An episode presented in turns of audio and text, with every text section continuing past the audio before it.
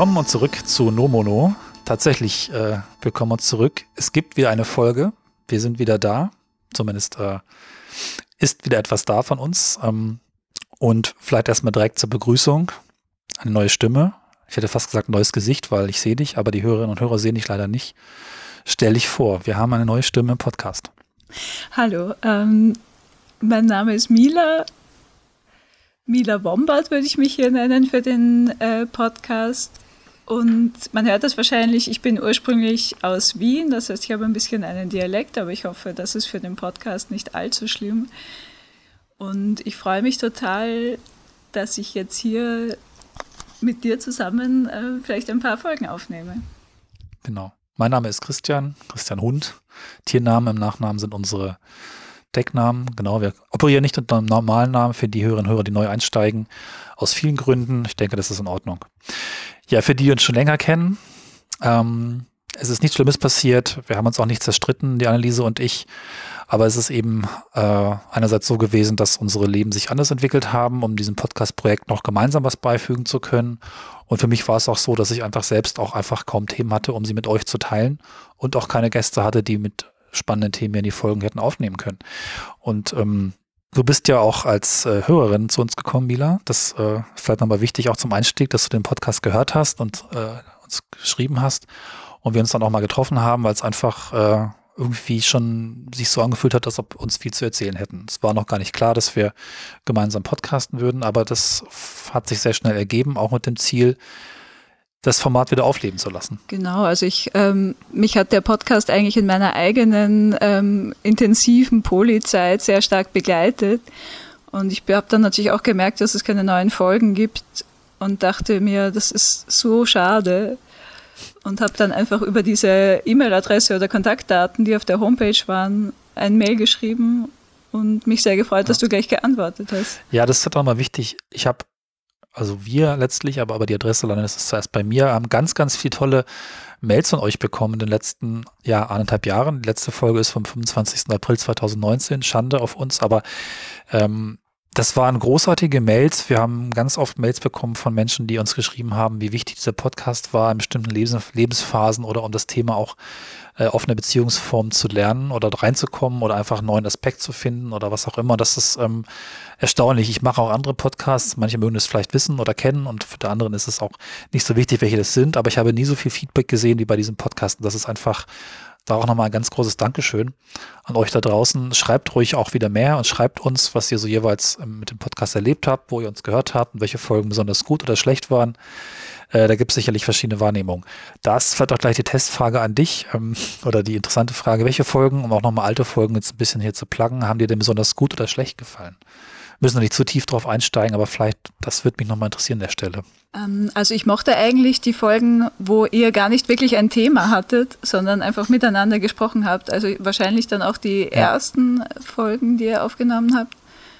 Ähm, und woran ich mich auch noch sehr gut erinnern kann, ist diese Folge zum Consent, wo ihr diese App besprochen ja. habt. Das fand oh, ich ja. zum Beispiel eine spannende Geschichte irgendwie. Aber ich fand es einfach gut, wenn ihr miteinander gesprochen habt. Ja, Dabei hatten tatsächlich alle Folgen theoretisch ein Thema, aber vielleicht war es nicht so prägend. Naja, Stimmt, genau. Vielleicht.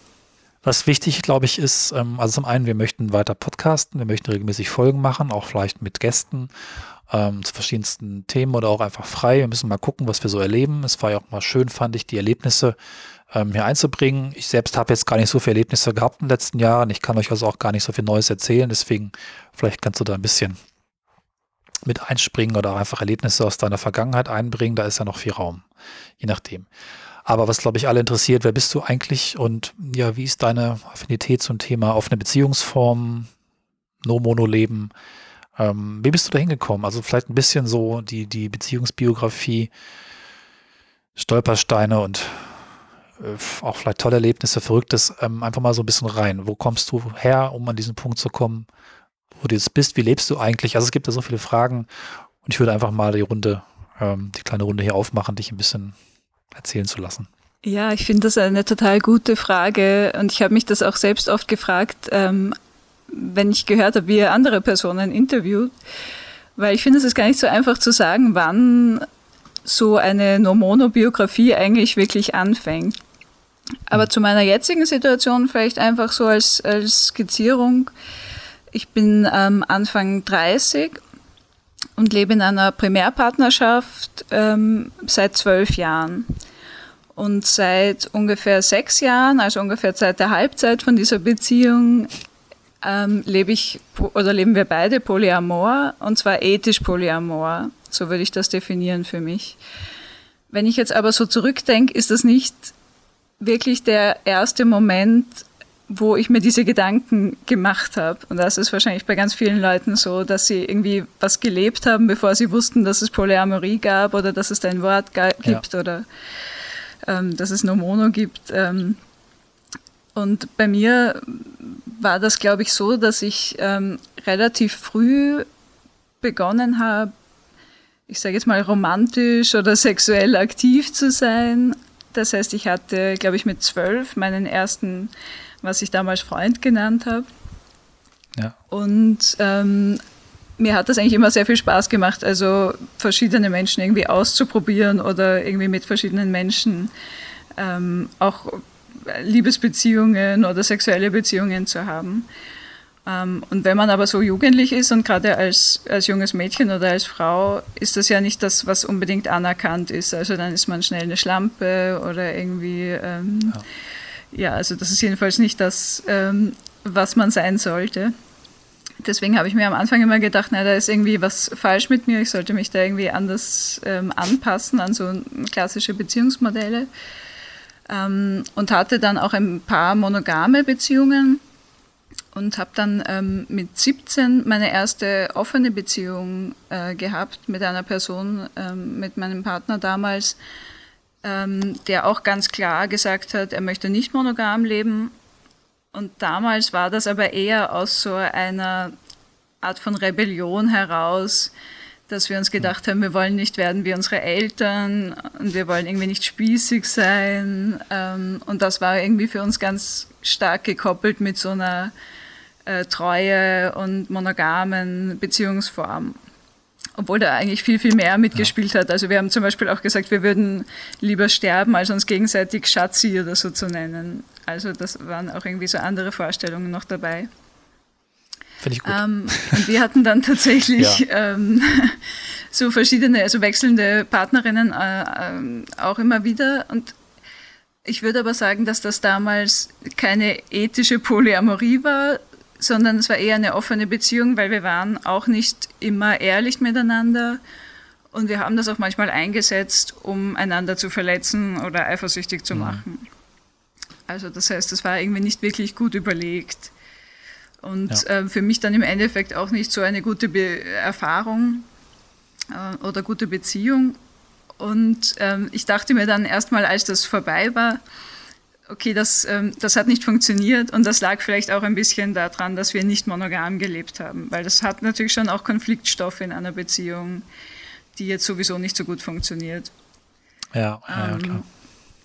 Und dann habe ich so mit Anfang 20 ähm, meinen jetzigen Partner oder Primärpartner kennengelernt.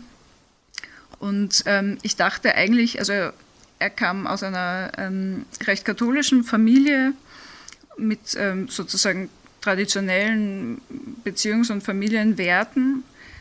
Deswegen war diese Frage, ob wir das offen, ob wir unsere Beziehung offen leben wollen, eigentlich am Anfang für mich sozusagen äh, tabu. Ich dachte, das würde nie funktionieren, das würde er ablehnen und würde mich dann auch nicht mehr sozusagen weiter daten wollen oder weiter sehen wollen, wenn ich so einen komischen Vorschlag mache.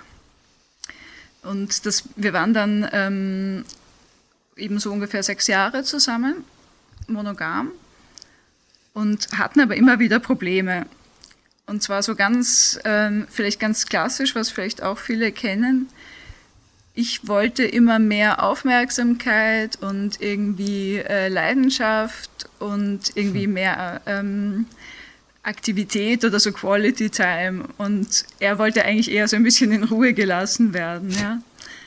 Ähm, ja. Und und ähm, ich dachte, das ist halt einfach so eine Gender-Geschichte und das ist vielleicht ganz normal. Ähm, und ich wollte mich damit aber irgendwie nicht zufrieden geben. Ich hatte irgendwie so den Anspruch, dass ich mehr einfach Emotionen erleben will oder irgendwie überhaupt mehr ja. erleben will.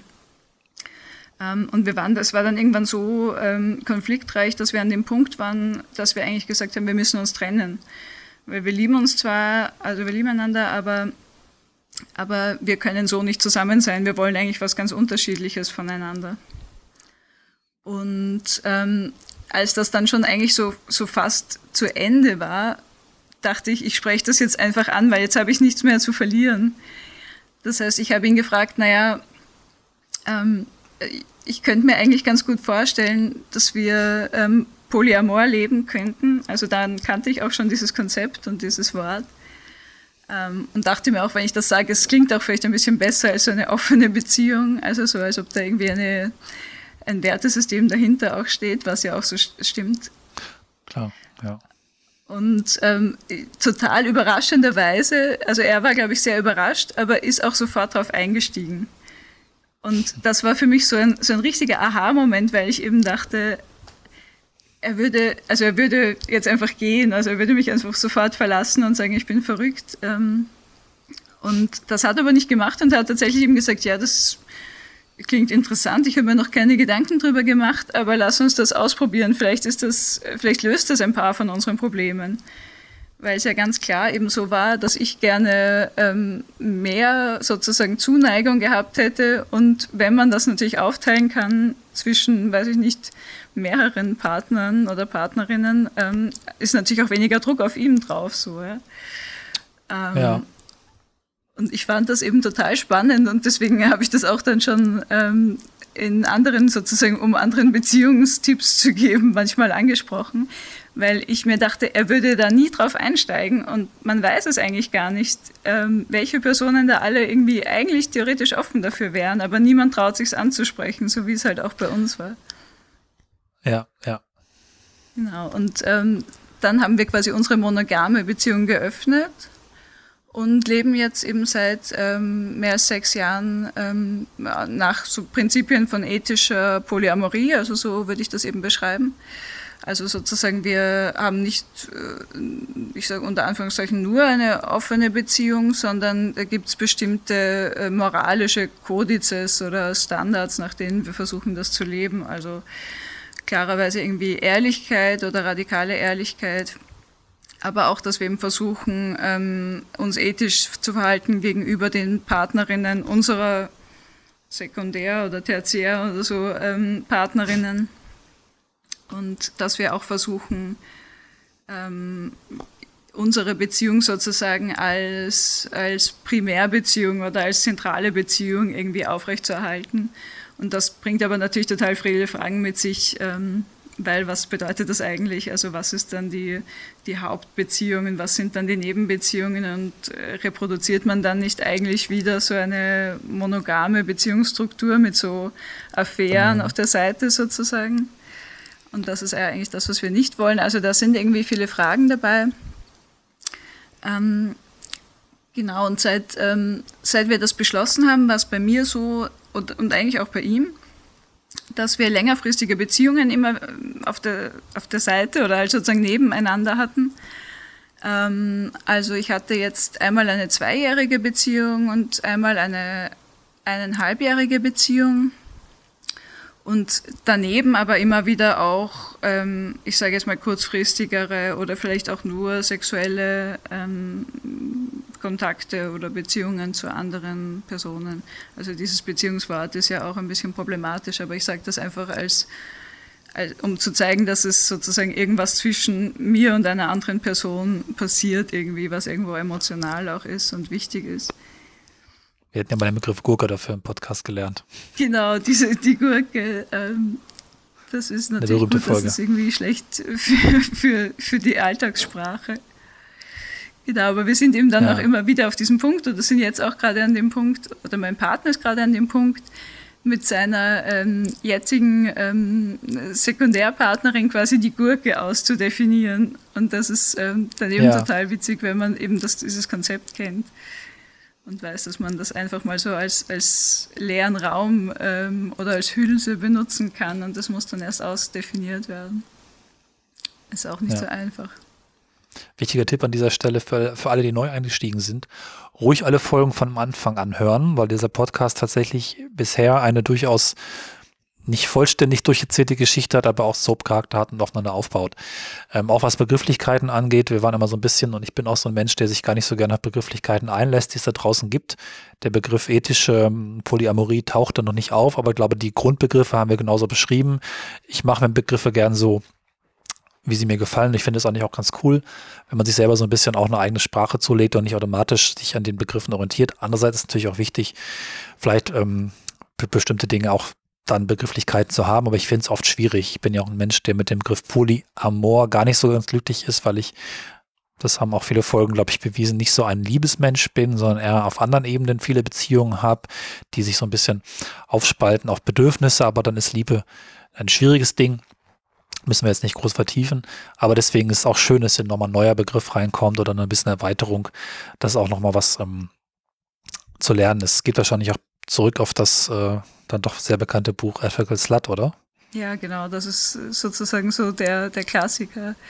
Es gibt dann auch quasi als hm, Folge oder so, wie man sagen will, ähm, das More Than Two. Das war das erste Buch, ja. was wir gemeinsam gelesen haben. Also wir sind das auch generell so angegangen. Wir sind beide sehr ähm, äh, verkopfte Menschen.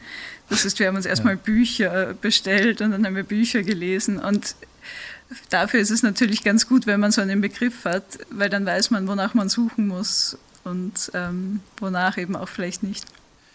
Ähm, mal überlegen, wo wir weitermachen können. Vielleicht so ein bisschen nochmal, wir haben ja auch ein für offene Beziehungen nicht leichtes Jahr und vielleicht können wir nochmal so ein bisschen erzählen, ähm, auch bei mir ist ein bisschen was passiert, aber gar nicht so wahnsinnig viel, aber das sich für dich dieses Jahr so entwickelt hat, was vielleicht auch trotzdem ging oder was auch fast vielleicht nicht ging, einfach mal so ein bisschen Blick darauf, ja, offene Beziehung unter Corona ist sicherlich ein Thema, was wir auch nochmal etwas weiter aufgreifen wollen. Das muss heute nicht die Folge prägen, aber so ein bisschen, ähm, was haben wir eigentlich jetzt jüngst erlebt und was hat uns jüngst eventuell geprägt? Das wäre vielleicht nochmal ganz interessant, auch da, um direkt Anknüpfungspunkte zu haben. Vielleicht magst du anfangen.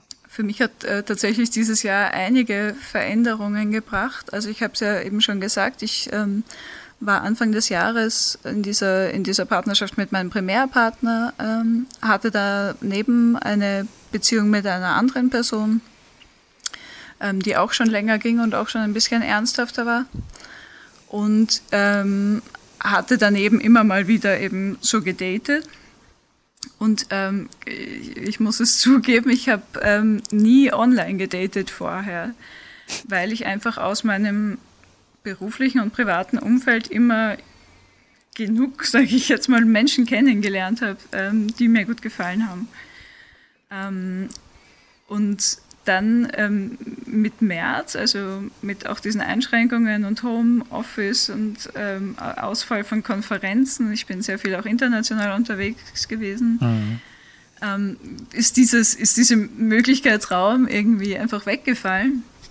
Und ich dachte mir dann, ähm, gut, dann beginne ich jetzt ähm, auch mal Online-Dating. Also Corona war sozusagen so mein, mein Anlass oder mein Initiator, um, um ähm, mich auf den diversen Plattformen anzumelden, weil ich mir dachte, wo, wo, wo lerne ich denn jetzt äh, Menschen kennen? Also beim Rewe wahrscheinlich nicht so gut. Mit Maske auch nicht so gut zu erkennen.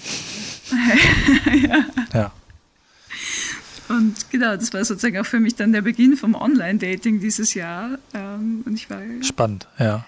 Ja, ich war am Anfang ganz, ganz, ähm, ganz, äh, also eigentlich entsetzt, muss ich sagen, weil ich dachte mir, dass es eigentlich ganz gut funktioniert und das hat sich ja mittlerweile auch schon sehr äh, etabliert und ich mag auch diesen ganzen Kulturpessimismus nicht, ähm, dass man sagt, ja, im Internet sind ja nur Verrückte oder so, also wie das vielleicht andere Generationen noch Nö, gedacht haben. sind eh alle im Netz. Ja, eben, jetzt sind eh alle im Netz. Wenn sind wir alle verrückt, das ist schon okay. Jetzt, ja. Und verrückt ist ja auch nicht so schlecht. Also, ähm, aber ich habe dann also auch diese Erfahrungen gemacht, die wahrscheinlich sehr viele Frauen einfach im Online-Dating machen. Also ähm, Dickpics, ähm, Beschimpfungen, wenn man sich nicht sofort meldet oder kein Interesse mehr hat. Ähm, Kontaktaufnahmen, die so nicht gewünscht sind. Also irgendwie so alles, alles Schlechte, was man irgendwie in der Menschheit so hat, aber was im, im Online-Bereich vielleicht einfach nochmal einfacher ist, dass das, dass das dann auch gelebt wird. Genau. Es fallen halt Filter weg, ne? Ich glaube, es ist so, dass im Netz einfach viele Filter, vielleicht lernen wir das ja irgendwann auch im Laufe der Jahre, dass man diese Filter oder diese, ähm, dieses, wie heißt es denn schön, ähm, dieses Verhalten, es gibt ein anderes Wort, das ich gerade nicht finde, ähm, also dass wir uns benehmen können, auch im Netz scheint noch nicht so gut zu klappen, weil man einfach denkt, ich kann es ja machen. Das ist ja eh alles so anonym. Das hoffe ich, dass es irgendwann nochmal die Menschheit lernt, sich auch im Netz ähm, sittsam zu verhalten oder bestimmte Regeln einzuhalten. Die meisten Menschen tun das auch. Die das nicht tun, fallen halt immer schnell auch raus, aber auch schnell auf. Finde ich spannend, dass du das äh, Online-Dating jetzt frisch entdeckt hast. Da kann man nochmal anknüpfen. Ich bin ja, glaube ich, Online-Dating seit 2004, 2. Ich weiß gar nicht, wann gab es, wie ist die Plattform FriendScout24? Gibt es die überhaupt noch? Das war die erste Online-Plattform, die ich, an die ich mich erinnern kann die nicht viel mehr war als ein Verzeichnis von Leuten, wo man irgendwie einfach nur umgesucht hat. Da gab es, glaube ich, noch gar kein Matching und kein automatisches Zusammenführen, sondern und auch erst recht kein Wischen oder irgendwas, sondern konnte es einfach nur nach Filtern die Listen durchgucken. Wohnte man in der Nähe, hat das richtige Alter, okay, da gibt es ein Foto, ja, hm, vielleicht kann man hier nochmal schreiben. Und ähm, das habe ich, glaube ich, damals in Berlin, als ich 2004 hatte ich mein Studium beendet, da wollte ich in Berlin Fuß fassen, was nicht geklappt hat. Aber ich hatte dann auch damals direkt das Bedürfnis, auch da Leute kennenzulernen. Da kam diese Plattform gerade hoch und ich glaube, ich habe Nee, ich habe, glaube ich, die eine Person, die ich gerne hätte treffen wollen, habe ich Jahre später getroffen. Also es hat voll nicht geklappt, aber es war trotzdem spannend. Und seitdem ist es, wenn man so will, fast schon eine Angewohnheit von mir, mir einfach Leute anzugucken.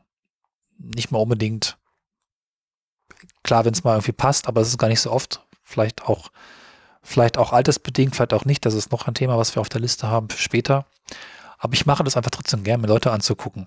Mit all ihren Verrücktheiten oder Verschiedenheiten, wie sie sich präsentieren.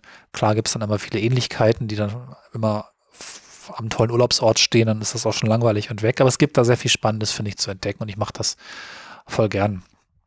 Hat das ja auch schon vielen Folgen geschrieben, wie spannend überhaupt Dates sind, mal für ein bis zwei Stunden in eine fremde Welt eines Menschen reinzuschauen. Ne? Und das ist für mich einfach äh, so, ich bin ein Mensch, der da vielleicht ein bisschen schüchtern unterwegs ist und ich spreche nicht oft Menschen auf der Straße oder an einer Disco oder an anderen Orten an, um sie mal zu daten. Das Dating ist für mich eigentlich seit eh und je mit Plattformen und mit Internet verknüpft.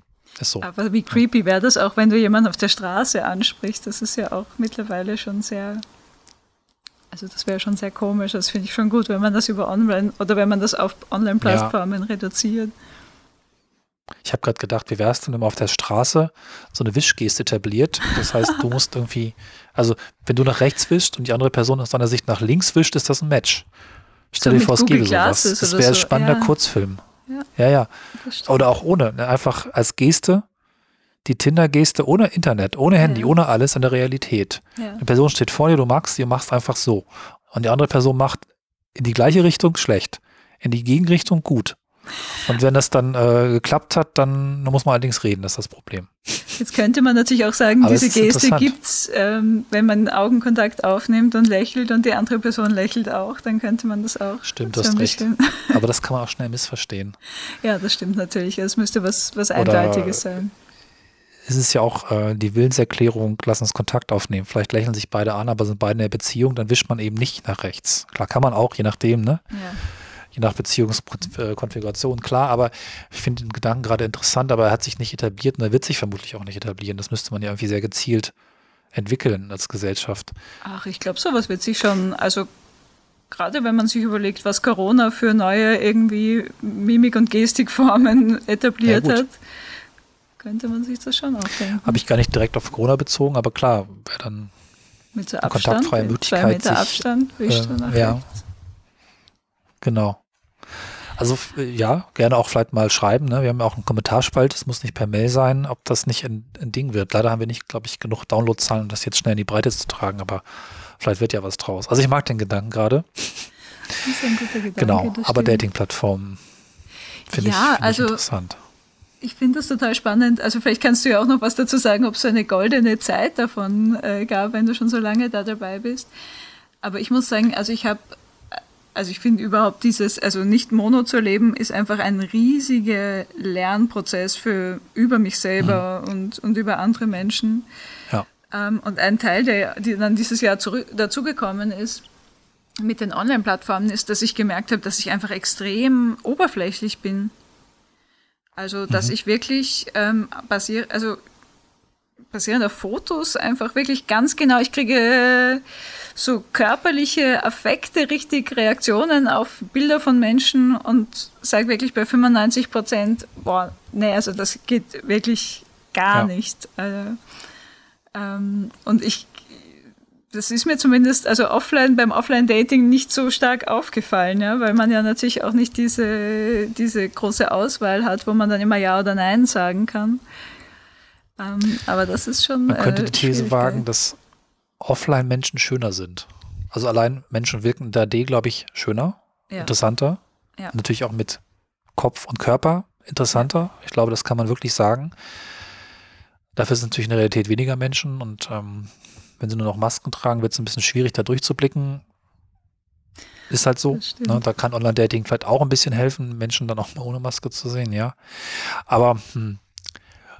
Aber ich meine, liest du dir dann wirklich Profile äh, von den Menschen durch, bevor du sie wegwischt? Also wenn es diese Möglichkeit überhaupt gibt. Also die gibt es ja jetzt mittlerweile schon auch bei. Ja, nee, tatsächlich. Ich lese mir Profile durch, wenn ich rechts wischen würde. Und das ist ja so manchmal ganz spannender Aspekt. Ich weiß nicht, welche Plattform du bist. Ich nutze vor allem Tinder und OkCupid mit mhm. sehr verschiedenen Schwerpunktsetzung. Das eine ist eigentlich eher so reine Show und da passiert auch nicht vieles. Nämlich Tinder und OkCupid hat, finde ich, viele Positivvorteile, ist aber auch ein bisschen nach unten gegangen.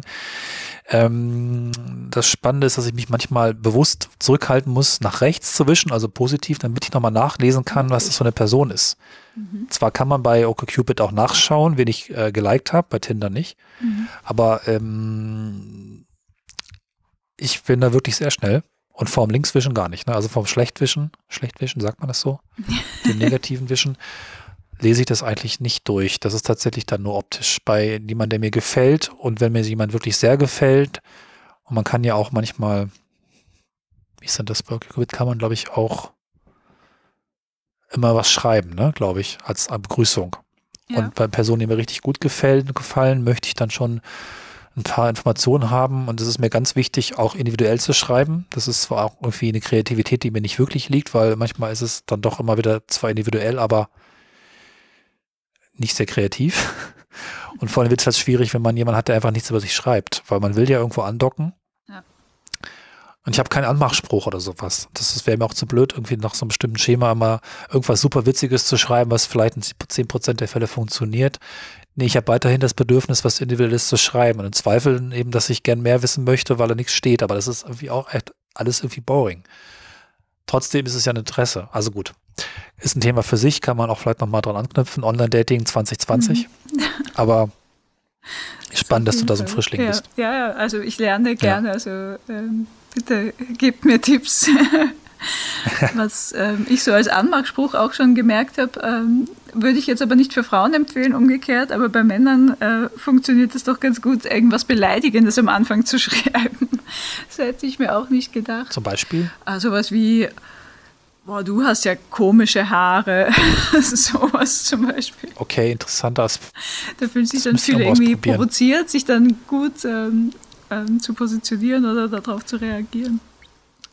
Ja, das Foto ist schon zehn Jahre alt. Oh, Mist. Ja, genau. Noch ein spannender Aspekt, auch für später mal aufheben, sowieso Alter und Zeit mhm. scheint es beide ja zu interessieren. Mhm. Wenn man sehr lange in der Plattform drin ist, dann werden die Bilder ja auch älter. Mhm. Und ich habe heute Morgen nochmal darüber nachgedacht, es fällt mir eigentlich schwer, Bilder rauszunehmen, weil ich in meiner eigenen Wahrnehmung bin ich nicht so verschieden alt, wie ich es dann doch tatsächlich technisch bin. Ja. Ähm, selbst das neueste Bild kann schon vier Jahre alt sein und das älteste vielleicht zehn. Und das ist eigentlich man könnte jetzt sagen, das ist unfair oder das ist vielleicht irgendwie auch, auch ein bisschen misleading oder so. Aber man sammelt die Bilder da auch an und packt alle zwei Jahre mal Neues rein. Und wenn das Profil wirklich alt ist, und ja, mein Profil bei Tinder ist, keine Ahnung wie alt, wie lange gibt es das? Auch schon zehn Jahre, ne? Ähm, entsprechend alt sind auch die ältesten Bilder. Und das ist dann irgendwie auch wieder vielleicht ganz interessant, aber auch ein bisschen unpraktisch, weil ich bin das gar nicht mehr. Ich habe auch geguckt, mein neues Profil angelegt, weil mir da zu viel Veränderung passiert war. Nicht nur von den Bildern, es gibt ja bei OkCupid auch die berühmten mhm. Fragen. Und ich hatte keinen Bock, die ganzen Fragen nochmal durchzugehen, weil ich gedacht habe, ich glaube, beim Großteil der Fragen würde ich jetzt anders antworten, habe das Profil weggeschmissen und Neues angelegt. Ach, und allmählich könnte ich es eigentlich schon wieder tun, weil das ist jetzt schon wieder vier, fünf Jahre her. Ne?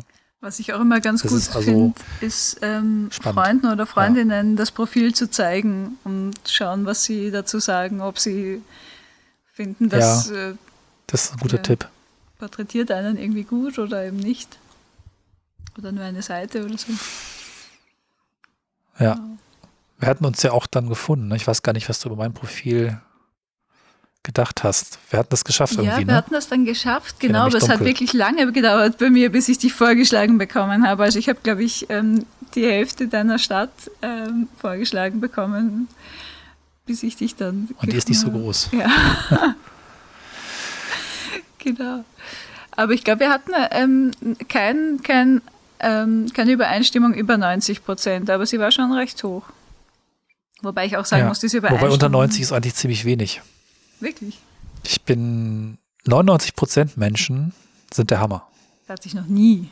Also wenn jemand 99 Prozent hat und natürlich sollten dann auch ein paar hundert Fragen beantwortet sein. Bei fünf Fragen kann es das glaube ich auch geben. Das ist aber ehrlich gesagt Quatsch. Da ist die Relevanz definitiv nicht gegeben. Lohnt sich, die Person kennenzulernen, finde ich. Selbst wenn sie aussieht, wie sie aussieht. Vollkommen egal. Da gibt es definitiv Verknüpfungspunkte. Habe ich als Erfahrung mitgenommen.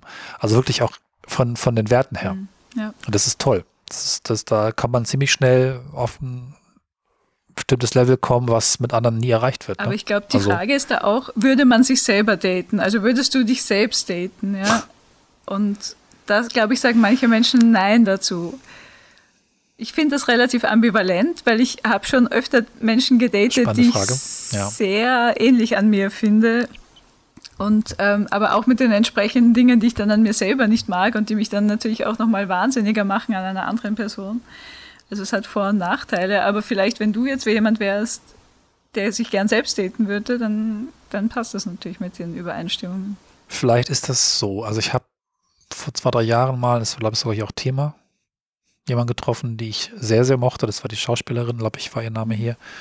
Und da hat mich schon angemacht, dass sie genauso wenig, dass die genauso wenig Zeit hat wie ich. und genauso viele Projekte hat wie ich. Und so ein paar andere Dinge, wo ich gedacht habe, ja, das ist alles genauso und das ist cool, wobei es gleichzeitig auch sehr kontaktverhindernd war. Naja, muss man jetzt nicht zu Oh, tief drauf ah, da, dazu fällt Sich mir selbst daten oder nicht, ist eine spannende Frage. ja. Dazu fällt mir auch noch ähm, die eine Folge ein, das habe ich vorher, das hatte ich äh, gar nicht, ähm, das hatte ich schon ein bisschen vergessen, aber ihr hattet mal eine Folge ähm, über einen Artikel, der hieß sowas wie unnahbar sein oder so. Kannst du dich erinnern? Wo irgendwie so zehn Tipps. Ich glaube, das war so eine ganz bekloppte Webseite, ja, ne? Genau. Und das fand ich auch sehr eindrücklich, weil das ist, also dieses Nähe-Distanz-Verhältnis Mhm. beim Dating, ähm, finde ich ein total spannendes Thema und ein total nerviges Thema auch. Also wie ähm, äh, deutlich macht man seine Gefühle, wie viel spielt man Spiele und wie viel springe ich aber auch selber drauf an, äh, wenn jemand anderes Spiele spielt. Also das ist wirklich so ein Ja. bisschen Pubertät äh, revisited, Da ist auch Konsens schwierig, weil ich bin, ich habe auch öfter schon mal gesagt, eigentlich sehr stark konsensbetont und brauche 15 Mal quasi unterschrieben und mit Formular, dass ich jetzt wirklich, ja, was weiß ich, den, den Schutzraum durchbrechen darf, sagen wir mal so. Das ist ja schon, ne, Person anfassen, an der Hand nehmen, ein bisschen zu küssen. Wenn beide so sind, dann wird auch nichts draus, ne? Ja. Außer man zwingt sich zu sehr auf einer Kommunikation, was mit einem neuen Menschen, manchmal geht es vom ersten Moment an. Ich glaube, wir hatten das auch relativ gut. Wir haben ja vielleicht das Ausblick, so eine Art von Date versucht, um uns kennenzulernen, ist auch aufgenommen mit einigen technischen Schwierigkeiten. Das ist aber vorhanden. Wir werden darauf nochmal zurückkehren und Ausschnitte spielen. Und einen Bienenstich oder einen Wespenstich. Und ein Bienenstich, Also der erste seit, keine Ahnung wie lange, das ähm, war ein guter Stich, das Date, aber vor allen Dingen für die Biene oder Wespe. Ja, also ähm, man kann von vornherein auf so einen offenen Modus kommen, aber oft ist es leider nicht so, obwohl vielleicht beide Menschen eigentlich offen sind. Da kann aber eine Plattform helfen, ähm, wenn ich mir vorher schon eine Menge von Fragen durchgelesen habe, hilft mir das schon so ein bisschen zu wissen, okay, wir haben schon ein ähnliches Wertesystem und ich kann mich so ein bisschen darauf verlassen, dass es wahrscheinlich auch stimmt, was die Person angegeben hat. Das ist dann, also mir hilft das schon so ein bisschen. Da, ähm, und da ist auch der große Unterschied zwischen OkCupid und Tinder. Tinder kann das nicht herstellen, Tinder ist reines Gucken. Und OkCupid macht so einen Werteabgleich, der hilfreich sein kann. Ja. Und selbst wenn es nur weniger Prozente sind, ich kann mir die Fragen ja durchgucken, wo man nicht übereinstimmt und stelle fest, ist alles unwichtig oder, ah, das sind schon wirklich krasse Punkte, da ja, ist vielleicht wirklich schwierig. Mhm. Wobei, also ich muss sagen, diese, diese Frage, ähm, also wenn man dann wirklich zum Beispiel ein Date hat und es, ähm, es stellt sich irgendwie so die Frage, ist es die Situation, man könnte sich jetzt küssen zum Beispiel ähm, und irgendeine Person muss da vielleicht den ersten Schritt machen. Ähm, Habe ich so, also die Erfahrung gemacht, ich bin ein eher proaktiver Mensch. Das heißt, das bin dann meistens ich. Aber tatsächlich, wenn okay, man so richtig gut. über Consent nachdenkt, hätte ich eigentlich in, vielen Situationen auch mal fragen müssen. Ähm, das jetzt vielleicht sozusagen. Die, das braucht wieder eine Wischgeste. Ja. ja. Die Küssgeste. Ja, ja. Also es ist irgendwie ähm, eine schwierige Frage, finde ich. Und aber auch eben eine, eine lehrreiche Frage, weil ähm, man könnte sich natürlich am Anfang dann denken, ach, das ist ja irgendwie, das zerstört die Romantik oder das zerstört die Stimmung, wenn man das fragt. Aber ich hatte jetzt eben ja. auch mit meinem, mit meiner letzten Beziehung äh, eine Person, die, der das sehr wichtig war. Ähm, und der hat mich wirklich am Anfang bei jeder Handlung, also jetzt irgendwie sexuell auch vor allem, gefragt, ist das okay, willst du das jetzt, willst du das jetzt? Und ähm, ja. ich fand das so interessant, weil ich mir vorher die Frage gar nicht gestellt habe. Also wenn ich jetzt jemanden zum Beispiel fragen würde, willst Stufen du mich jetzt gibt, küssen? Ne? Dann denkt sich die Person vielleicht so, oh ja, hm, nee, eigentlich nicht. Ja. Aber wenn ich die jetzt küssen würde, würde die einfach so go with the flow, würde die einfach ähm, mitgehen sozusagen. Ja. Also das ist schon nochmal spannend. Muss ich denn schon fragen, bevor ich deine Hand nehme, zum Beispiel? Mhm. Ja. Aber Hand nehmen und Hand halten kann ja auch entweder ich frage vorher oder es kann schon eine Form von Frage sein, aus Geste. Weil jemand in der Hand nehmen ist, glaube ich, noch nicht ich finde es nicht zu übergriffig und die andere Person kann aber es zurückweisen und das ist dann auch eindeutig, finde ja. ich. Also ich, das wäre ein Weg, den ich vielleicht gehen würde, wo ich jetzt auch kein Gefühl habe, dass es irgendwie eine andere Person zu sehr zu nahe kommt, glaube ich, wenn man jetzt zumindest draußen miteinander herläuft, ist es vielleicht ganz nett. Das stimmt. Und ich meine, natürlich naja, meistens so mein, ähm, mein ist Weg. schon eine Art von Körperkontakt auch irgendwie da, aus der man schließen kann, aber vielleicht ja. eben auch nicht schließen muss, äh, dass das dann okay ist da gehöre ich meistens zu den Unsicheren und mag dann auch das, das Glück nicht glauben, wenn es sich mir darbietet. Ich muss es wirklich sehr eindeutig, glaube ich, sehen, sonst bin ich mir unsicher. Ja, ich finde das richtig gut. Wenn sich naja, das normalisiert, ähm, wäre das ja. eine richtig gute Sache, glaube ich. Und ich glaube, immer mehr Menschen erkennen ja. den Wert auch davon. Genau. Ja. Ja. Ja, ähm, ja, so viel ja. zu Dating. Ich wollte mal kurz vorhin die Frage beantworten, wann gute ja, Datingphasen genau, wann waren. War aber ich weiß nicht, wenn du noch was in diesem Nee, ich würde ja. dann ein anderes Also ich fand die goldene Zeit, ähm, eine goldene Zeit war, fand ich vor allen Dingen, als Tinder neu war, war es super, weil da gab es halt keine Tinder-Kultur, da gab es auch keinen, also da war ein Match auch noch ein Match und man hat sich in der Regel geschrieben. Weil es für beide Seiten irgendwie total spannend und beeindruckend war, dass jemand matcht, glaube ich. Und heute ist es ja so, dass es, glaube ich, sind ganz viele da, dabei, die wischen einfach so quasi grundsätzlich nach rechts und entscheiden dann, wenn ein Match passiert. Und selbst ich bin mittlerweile so ein bisschen so, dass ich viel zu oft nach rechts wische und dann, wenn ein Match passiert, feststelle, ach, die nee, sorry, ach, shit, nee, da hätte ich mal noch besser nicht gewischt. Also es ist sehr inflationär geworden, das nach rechts wischen und das Matchen und das ist schade. Da ist irgendwas verloren gegangen, denn im Prinzip, wenn man genau hinguckt, das, vielleicht haben wir das anfangs auch getan und es dann noch ein bisschen ernster meint, dann ist so ein Match auch wahrscheinlich passender. Hm. Da wiederum, das war die andere goldene Phase, als OkCupid aufgetaucht ist. Fußnote, gehören beide der gleichen Firma.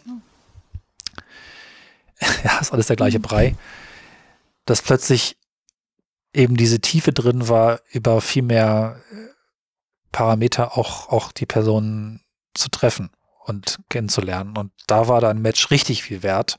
Aber auch das hat schon ein bisschen degradiert, wobei ich da gar nicht genau sagen kann, warum. Denn das Prinzip ist ja das gleiche. Es ist immer noch eigentlich hochwertiger im Vergleich zu Tinder und bei Personen, die ein bisschen Zeit investiert haben, ist da auch definitiv was vorhanden, wo so ein Match auch, auch äh, funktioniert. Und ich habe auch eigentlich immer noch die besseren Ergebnisse bei OkCupid und die interessanteren Menschen. Aber trotzdem ist es im Augenblick gefühlt, zumindest für mich, und da vielleicht auch noch mal so ein bisschen die letzte Klammer zu, was das Jahr für mich so war, ist da ganz wenig los und äh, entdecke auch wenig neue Kontakte leider selbst in Corona-Zeiten habe ich zwar ein paar spannende Dinge über Projekte, auch Menschen kennengelernt im Internet, jetzt nicht für Dating. Das hat ganz gut funktioniert, aber auf der Beziehungsebene ist es weiterhin nicht vollständig, aber doch echt ein bisschen tot. Und ich habe durchaus, da kommen wir wieder zu unserem Altersthema, die Frage, ist es eigentlich so, dass man irgendwann tatsächlich weggefiltert wird? Wir haben ja auch schon gesprochen über Filter in der Podcast-Folge dazu, weil Plattformen das erzwingen einen Filter einzustellen. Das heißt, jeder hat irgendwo einen oberen Filter eingestellt. Es geht gar nicht anders. Dann kann man zwar irgendwie auf 80 stellen oder auf 60, aber effektiv macht das niemand. Man stellt irgendwo einen Filter nach oben hin ein und man wächst dann irgendwann vielleicht raus. Aber ist es Nochmal dann, als Punkt für später ja. lässt sich bestimmt viel zu sagen, aber äh, frag, also ist es dann so, dass du auch weniger Personen interessant findest oder einfach weniger Matches hast? Weil das wäre ja dann eine unterschiedliche Art von nichts los. Ich sehe auch weniger interessante Menschen, weil mir auch wahrscheinlich eine bestimmte Altersklasse nicht mehr angeboten wird oder die Matches nicht stattfinden. Ich weiß es nicht genau. Wir hatten darüber gesprochen, als wir uns getroffen haben, dass ich durchaus so ein bisschen den Blick auf jüngere Altersstufen habe. Aus Gründen, das kann man vielleicht direkt aus der Folge, aus der Aufnahme zitieren, dann demnächst nochmal, aber ähm, ja, also das, was mich interessiert, wird irgendwie weniger, ja. Ich weiß auch nicht. Und andersrum anscheinend auch. Oder meine Befürchtung ist, dass es eben andersrum auch so ist. Ich glaube aber auch tatsächlich, dass ähm, zum Beispiel bei OkCupid der Algorithmus, der da einprogrammiert ist, ähm, also jüngere Altersgruppen bevorzugt. Also meine Altersrange, ähm, die ich eingestellt habe, ist zum Beispiel 28 ja. bis 50. Und ich bekomme fast nur, ich sage jetzt mal, 20 bis 24-jährige Personen äh, vorgeschlagen. Ähm, und äh, das ist einfach überhaupt nicht, also für mich ist das eine Altersgruppe bei Männern, das geht für mich gar nicht. Ja. Also das, da fühle ich mich ganz, ganz Ja. komisch, ähm, wenn ich das machen würde, wenn ich da, auch selbst wenn ich nur nach rechts wischen würde, ohne dass da was passiert. Ähm, und das nervt mich eigentlich auch ein bisschen, weil das habe ich nicht eingestellt, ja. Aber ich bekomme eigentlich kaum jemanden, der 50 ist. Was natürlich daran liegen kann, dass kaum 50-Jährige auf OkCupid sind, aber es scheint mir schon so zu sein, dass Das war der, gerade mein Punkt, ja. Algorithmus da dann doch irgendwie ja, nicht so ganz gut funktioniert. Also ich glaube, ich muss mal jetzt direkt nachgucken. Ich meine auch, dass ich eingestellt habe, sowas wie 25 bis 50, aber ich gucke jetzt wirklich mal nach, weil es mich gerade interessiert. Ich meine, dass ich relativ weit oben, jetzt müssen wir mal aus dem Kopf rausfinden, wo das eigentlich steht. Da steht sogar schon. 20 bis 50. Ah, interessant. Und äh, aber tatsächlich habe ich jetzt im Augenblick eher sowas um 30. Okay, na gut, ja. ja. Das ist okay. Ja. Aber trotzdem, ja, 35, vielleicht auch mal, auch mal 38, das nimmt auch zu. Also erstmal jetzt rein statistisch, dass es mehr so die obere Hälfte der 30er ist. Ich meine, ich bin selbst für die, die es vielleicht jetzt aus den alten Folgen nicht mehr im Kopf haben, so im unteren Bereich der 40er. Aber es ist dann auch wenig und ich habe auch schon eine relativ große Range eingestellt. Ich habe auch das Gefühl, da kommt einfach auch wenig nach. Also das Ding ist einfach oft auch leer. Das fühlt sich dann so ein bisschen frustrierend an. Vielleicht sind auch die jungen Menschen auf anderen Plattformen. Vielleicht sind wir schon nicht mehr die Cool Kids. So. Das kann natürlich auch noch sein. Ja, ich meine, was nach Tinder kam, okay, Cupid und was kommt danach? Es gab ein paar Plattformen, die ich mir angeguckt habe, die ich ganz komisch fand. Keinen Spaß bei gehabt, gar nichts. Vergessen, wie die heißen. Müsste man jetzt mal nachgucken. Vielleicht so viel erstmal zur Plattform, bevor wir uns da verlieren, das ist ein Riesenthema. Riesenthema. Du hast eben noch was im Kopf oder eine Frage. Ähm, genau, also das sind aber vielleicht auch einfach ähm, Themen, die wir irgendwie mitnehmen können. Und ähm, Ja. ah, jetzt muss ich kurz überlegen. Ähm, ich hatte irgendwie fast zwei im Kopf, aber eines äh, weiß ich auf jeden Fall noch. Und zwar, also ist eigentlich ein trauriges Thema. Habe ich mit meinem einer mit einer Beziehung ähm, vor kurzem und ich glaube, das war es war nachdem wir uns getroffen haben, auch das eine Mal live. Ähm, also wir unsere Beziehung, wir haben unsere Beziehung beendet und ich, das hat mich dann so ins Nachdenken Denken gebracht, wie man eigentlich so ein Ende von einer Beziehung von einer richtigen, also irgendwie wertvollen und irgendwie wichtigen Beziehung auch ritualisieren kann in so einem Poly-Kontext. Weil ich sage jetzt mal, in der Aha, normalen ja. Erfahrung beendet sich eine Beziehung oder man beendet sie oder irgendeiner beendet sie. Und danach ist man irgendwie Single und alle sind so, ach, oh, mm, jetzt äh, äh, trösten wir dich und so. Aber bei Poli Mhm. Ja, hat man ja, halt ja. einfach noch eine andere Beziehung oder mehrere. Und das ist irgendwie gar nicht so schlimm, aber irgendwie ist es trotzdem schlimm. Das finde ich auch ein spannendes Thema. Ist doch die Frage, war es ein Ende, wir sehen uns nicht mehr oder ein, also in ganz vielen Fällen habe ich Enden eigentlich erlebt als ein Wechsel der Beziehungsform im Sinne von, wir sind nicht mehr körperlich, aber wir haben noch eine platonische Beziehung oder wir machen noch unsere Projekte zusammen oder wir sind zwar noch körperlich, aber nicht mehr sexuell körperlich oder sowas. Also, dass einfach so ein Ebenenwechsel passiert und danach aber, also in einem Fall, den ich auch schon beschrieben habe, die bessere Beziehung dann begann. Aber ein richtiges Ritual gibt es dafür eigentlich auch nicht. Es ist natürlich ein Gespräch und man muss sich dann darüber ein sein, aber ich würde es auf jeden Fall als so ein bisschen, wie gibt es das in der Chemie, glaube ich, ne? Wenn so ein Atom seine, seine Bahn, seine, seine Ebene wechselt und dann wird Energie frei oder sowas. Egal. Ich hatte mal Chemieleistungskurs. Ist lange her. Ja, genau, aber ich finde, das ist irgendwie halt gerade das, was irgendwie so interessant ist an Nomono, dass es so verschiedene Beziehungsformen ja. gibt, die irgendwie, wo keine besser ist als die andere oder schlechter ist als die andere. Aber trotzdem finde ja. ich diesen ähm, so ganz, ganz legeren oder irgendwie unritualisierten Wechsel ein bisschen seltsam. Also das äh, irritiert mich jedes Mal. Also ich hatte bis jetzt eben zwei längere Beziehungen, die dann ähm, ja geendet sind, also in dieser Form, in der romantischen Form zumindest. Und mich hat das jedes Mal gestört, dass ja. das irgendwie nicht so mit so einem Peng oder so oder mit irgendeiner besonderen gesellschaftlichen Rahmung irgendwie einhergehen kann. Ja, interessant. Wie würde die eigentlich aussehen? Ich meine, lädt man nochmal alle Freunde ein und sagt, das ist jetzt hier zu Ende, aber wir bleiben noch Freunde. Ja. Was ich übrigens eine schöne Aussage finde eigentlich. Die wird ja so gedisst und da sind wir bei dem Thema Sprache und was man damit üblicherweise konnotiert. Und ich finde, dass es Freunde bleiben, ist etwas, was ich, wenn es dann klappt, und das meine ich dann auch so nicht sage, eine schöne Sache ist, eine gute Sache ja. ist. Ne? Aber hm, ja, genau, sowas könnte man dann aber Mal. natürlich sagen, aber, aber irgendwie so dieses, dieses gesamte Drumherum ist irgendwie trotzdem, finde ich, ein bisschen unbefriedigend. Also vielleicht gibt es da auch irgendwie Ideen von Menschen, die dann äh, vielleicht zuhören, die dazu was ja. sagen wollen.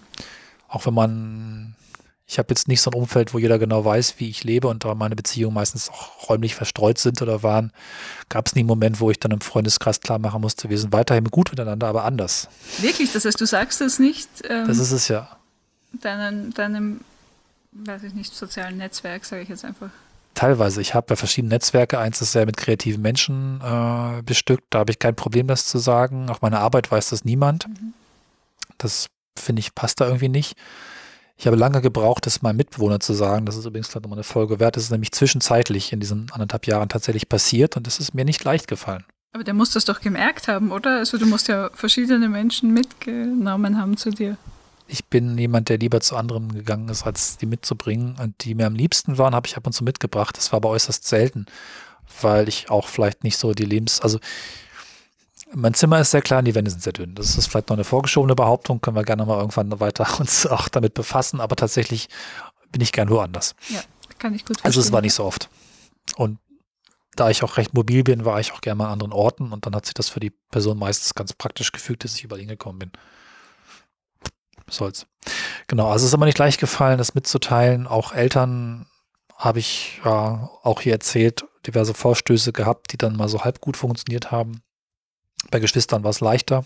Der Podcast war oftmals eine gute Möglichkeit, darauf hinzuweisen, ich mache mehrere Podcasts, der eine hat das Thema und dann habe ich noch einen zu offenen Beziehungsformaten. Und das ist über Bande so ein guter Gesprächseröffner, der ganz oft funktioniert hat. Ja, kann ich mir gut vorstellen. Ähm, das wäre natürlich auch nochmal irgendwie eine Folge wert, ob sich das vielleicht auch geändert hat, diese Reaktionen. Ähm, jetzt, wenn jemand jetzt zum Beispiel heute sagen würde, okay, wir leben irgendwie ja. no mono, ähm, ob das irgendwie anders wäre als jetzt bei, bei mir vor sechs Jahren oder weiß ich nicht, bei dir ist es noch länger her, wo dann doch die Reaktionen ja. irgendwie schon manchmal sehr befremdlich sind, oder? Ja, ich bin ja auch noch, ich habe da meine ganze, ganze Erziehungsprägung im Kopf und tatsächlich habe ich, glaube ich, da ein ähnliches Gefühl wie manche Frauen noch haben, von wegen, das Wort ist halt nicht Schlampe, aber Schürzenjäger. Also, dass man mir unterstellt, dass ich nur deswegen mit vielen Frauen schlafen würde, um da was zu sammeln, was zu jagen. Und ich, natürlich liebe ich auch die Vielfalt der Erfahrungen und ich könnte auch sagen, ich sammle die und vielleicht sogar ich jage die, aber ähm, das Ansehen in der Gesellschaft wäre auch aus meiner Sicht, die, also meinen Spiegel, den ich mir hinhalte, ich wäre ein oberflächlicher Mensch. Ich mache das nur, um damit anzugeben, zum Beispiel oder sowas, ne? Weil ich so ein Sexprotz bin. Und das ist es halt nicht.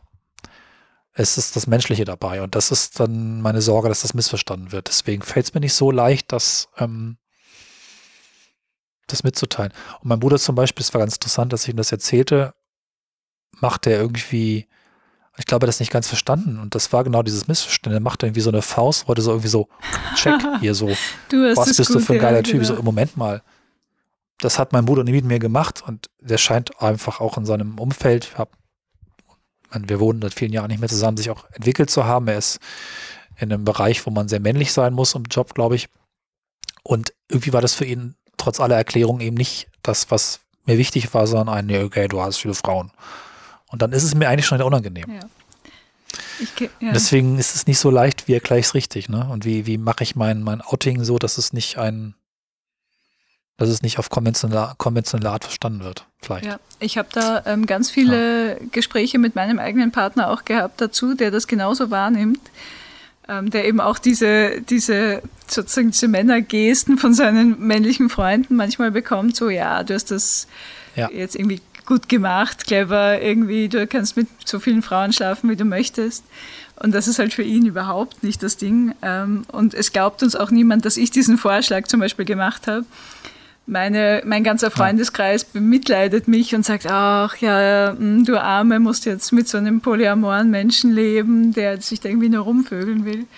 Und egal wie oft ich betone, dass das eigentlich ich möchte und mein Freund gar nicht so wirklich viel ähm, Sex mit verschiedenen Partnerinnen hat, das wird einfach weggewischt. Das ist in der, in der Vorstellung der Menschen irgendwie nicht wirklich vorhanden. Und dadurch ist es für ihn halt auch einfach unangenehmer.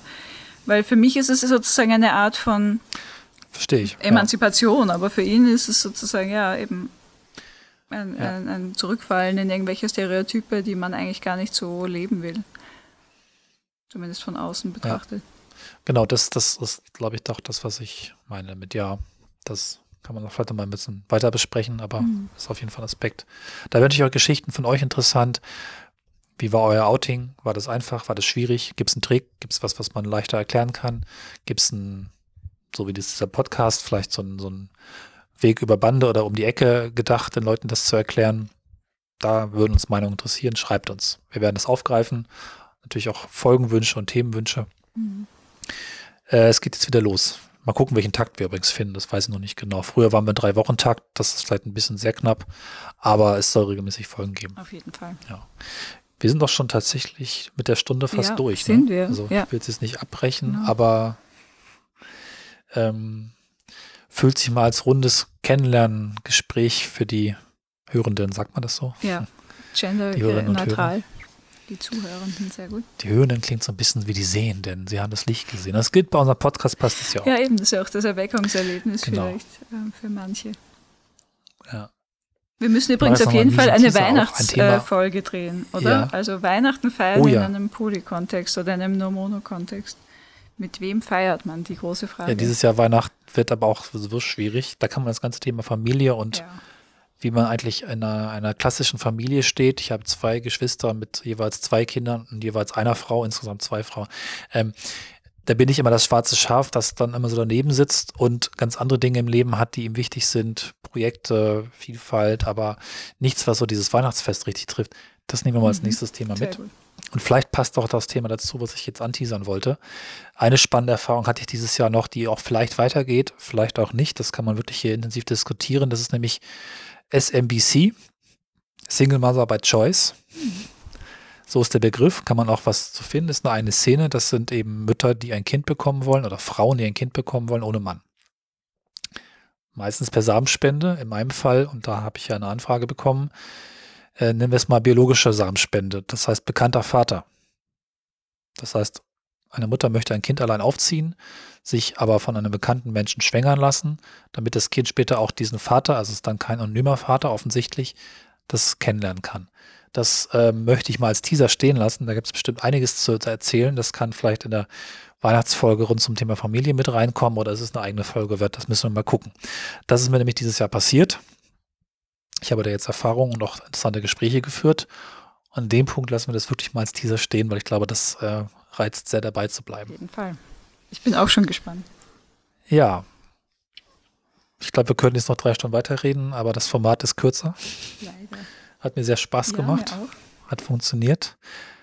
Was ihr vielleicht sicherlich gehört habt, wir sind nicht am gleichen Ort. Das wird auch erstmal so weiterlaufen. Mal gucken, wie es dann vielleicht im Sommer nochmal klappt, dass wir uns dann draußen treffen können. Aber erstmal haben wir die Bedingung, dass es ein bisschen hier technisch übertragen vielleicht nicht ganz so klingt, wie er es von uns kennt, aber wir arbeiten daran, dass es vielleicht noch ein bisschen natürlicher wird. Ja, bleibt dabei bei Nomono, dem Podcast für offene Beziehungsthemen, Fragen und Ideen. Ähm, jetzt mit Mila, mit neuer Partnerin, auch für mich in diesem Podcast. Ist ja auch eine Beziehung. Genau. Ja, ich hoffe, es hat dir auch gefallen. Ich hoffe, es hat euch gefallen. Ja, eine Stunde geht wirklich äh, sehr schnell vorbei, wenn man so einen Podcast Krass, ne? macht und spricht. Ja, das ist äh, erstaunlich. Ja, dann bis in drei, vier, fünf Wochen mal gucken. So einem Dreh wird es dauern. Wenn wir die jetzt schnell rausbekommen, schaffen wir es noch dieses Jahr, eine Folge zu machen. Ich sage mal bis dann. Macht's gut und bleibt Nomono. Tschüss. Tschüss.